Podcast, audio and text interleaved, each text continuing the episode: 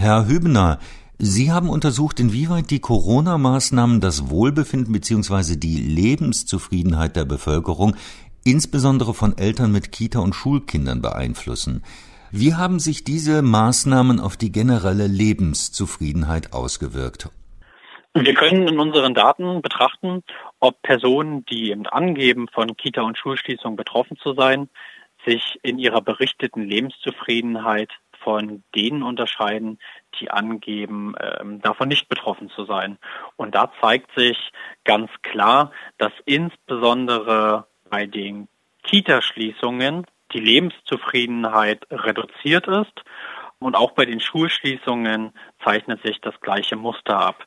Dann haben wir noch zusätzlich geschaut, ob es da Unterschiede gibt zwischen Vätern und Müttern, wie diese Maßnahmen bewerten. Aber gerade bei den Kitaschließungen sind sich quasi Väter und Mütter einig, dass es eine Einschränkung darstellt, so dass auch die Kitaschließungen und Schulschließungen mit einer geringeren Lebenszufriedenheit und insbesondere auch mit einer viel geringeren Zufriedenheit mit der Kinderbetreuung zusammenhängen. In welchem der von Ihnen betrachteten Bereiche hat die Lebenszufriedenheit am meisten abgenommen?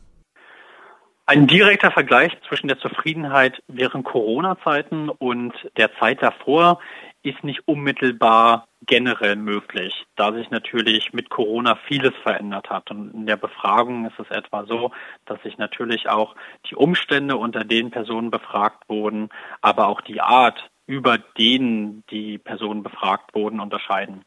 Daher müssen wir ganz klar innerhalb der Bevölkerung nachsehen, wie sich die Zufriedenheiten zueinander verhalten.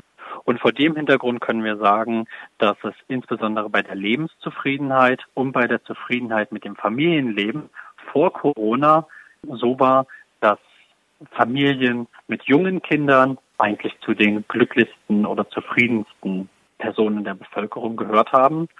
Und während der Corona-Krise stellt es sich so dar, dass Personen mit jungen Kindern im Haushalt, also unter sechs Jahren, in der Zufriedenheit am meisten eingebüßt haben. Sie sind jetzt äh, etwa nur noch so zufrieden wie der Durchschnitt der Bevölkerung, so dass sich für die Personen in kleinen Kindern die größten relativen Veränderungen dargestellt haben.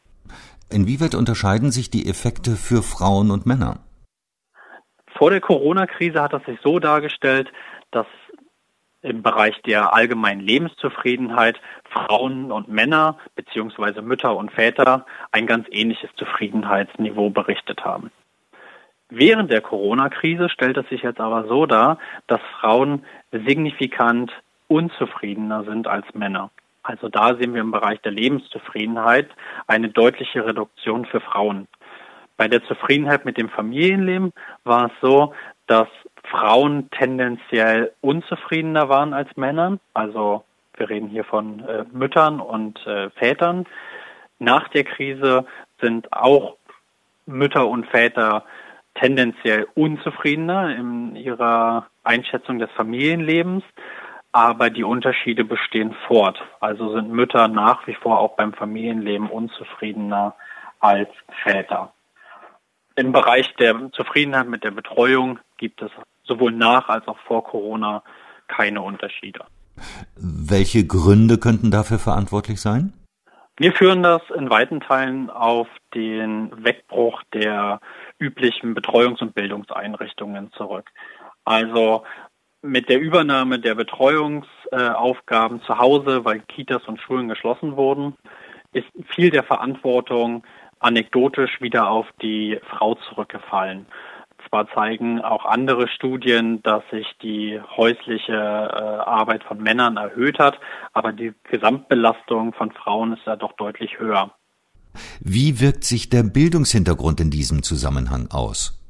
Ein ganz überraschendes Ergebnis war für uns, dass vor der Corona-Pandemie wohl bekannt und auch in anderen Studien dokumentiert, es sehr starke Unterschiede, zum Beispiel in der Lebenszufriedenheit nach dem Bildungshintergrund von Personen gibt. Jetzt während der Corona-Pandemie stellt es sich aber so dar, dass diese Unterschiede ganz stark zusammengeschrumpft sind und kaum noch bestehen. Wir sehen zwar noch, dass Personen etwa mit einem Fachabitur oder einem Abitur leicht höhere Lebenszufriedenheiten aufweisen als Personen mit einem äh, niedrigeren Bildungsabschluss. Aber die Unterschiede sind deutlich zusammengeschrumpft, so dass wir eigentlich eine Nivellierung der Zufriedenheitswerte in der Bevölkerung beobachten. Herr Hübener, welche bildungspolitische Bedeutung haben die Ergebnisse Ihrer Untersuchung? Unsere Ergebnisse deuten darauf hin, dass die Maßnahmen und das Leben während der Corona-Pandemie durchaus einen Einfluss auf das Wohlbefinden von Familien und auf die Lebenszufriedenheit haben.